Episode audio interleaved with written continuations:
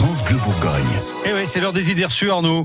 Et pour nos idées reçues du matin, on va s'intéresser deux petites minutes euh, aux inquiétudes des infirmières de l'éducation nationale. Oui, ces infirmières qui accueillent vos enfants, vos petits-enfants à l'infirmerie, au collège ou au lycée. Elles réclament de meilleures formations, des recrutements et rejettent le projet de création des services euh, de santé. Hier, à l'appel de leur principal syndicat, elles étaient euh, appelées à des réunions un petit peu partout en France pour faire remonter leur au ministère de l'Éducation. L'occasion pour euh, nous de hum, proposer et de soumettre trois idées reçues sur le métier d'infirmier scolaire et d'infirmière scolaire en compagnie de Safia Guéréchi, qui est secrétaire académique du SNICS FSU. Elle est avec euh, Thomas Nougaillon. Bonjour Safia Guéréchi. Bonjour. Alors, première idée reçue, en général, quand on est infirmière scolaire, on ne peut pas euh, même donner une, une aspirine ou un doliprane aux élèves. Bref, on entend souvent dire que vous ne servez à rien. Je pense que c'est totalement faux. Je crois que c'est une vision totalement erronée du rôle d'une infirmière à l'éducation nationale. Tout d'abord, on ne sert pas de distributeur de médicaments, même si on, a la, on en a la compétence et qu'on le fait depuis plus de 20 ans maintenant.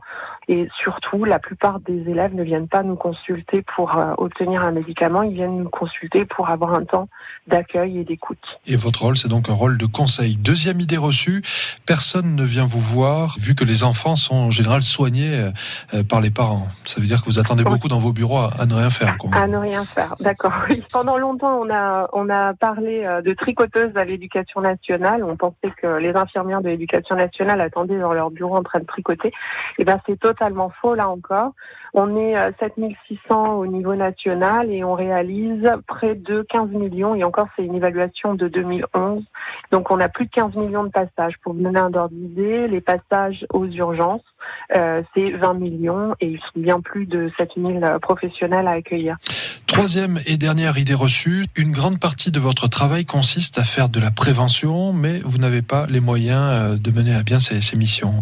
Oui, c'est une idée reçue, oui et non, parce que du coup, on a les moyens, c'est-à-dire qu'on est des professionnels de santé, donc dans notre formation de base, on a tout ce qui est nécessaire pour euh, faire de la prévention auprès des jeunes notamment en éducation à la sexualité, qui est vraiment important. Par contre, effectivement, il y a peu de moyens humains. On est, comme je vous le disais, 7600 euh, au niveau national à être devant élèves et il y a 6 000 établissements du second degré, 8 000 lycées et 45 000 écoles. Merci Safia Guéréchi d'avoir répondu à ces idées reçues pour France Bleu ce matin. C'est moi qui vous remercie.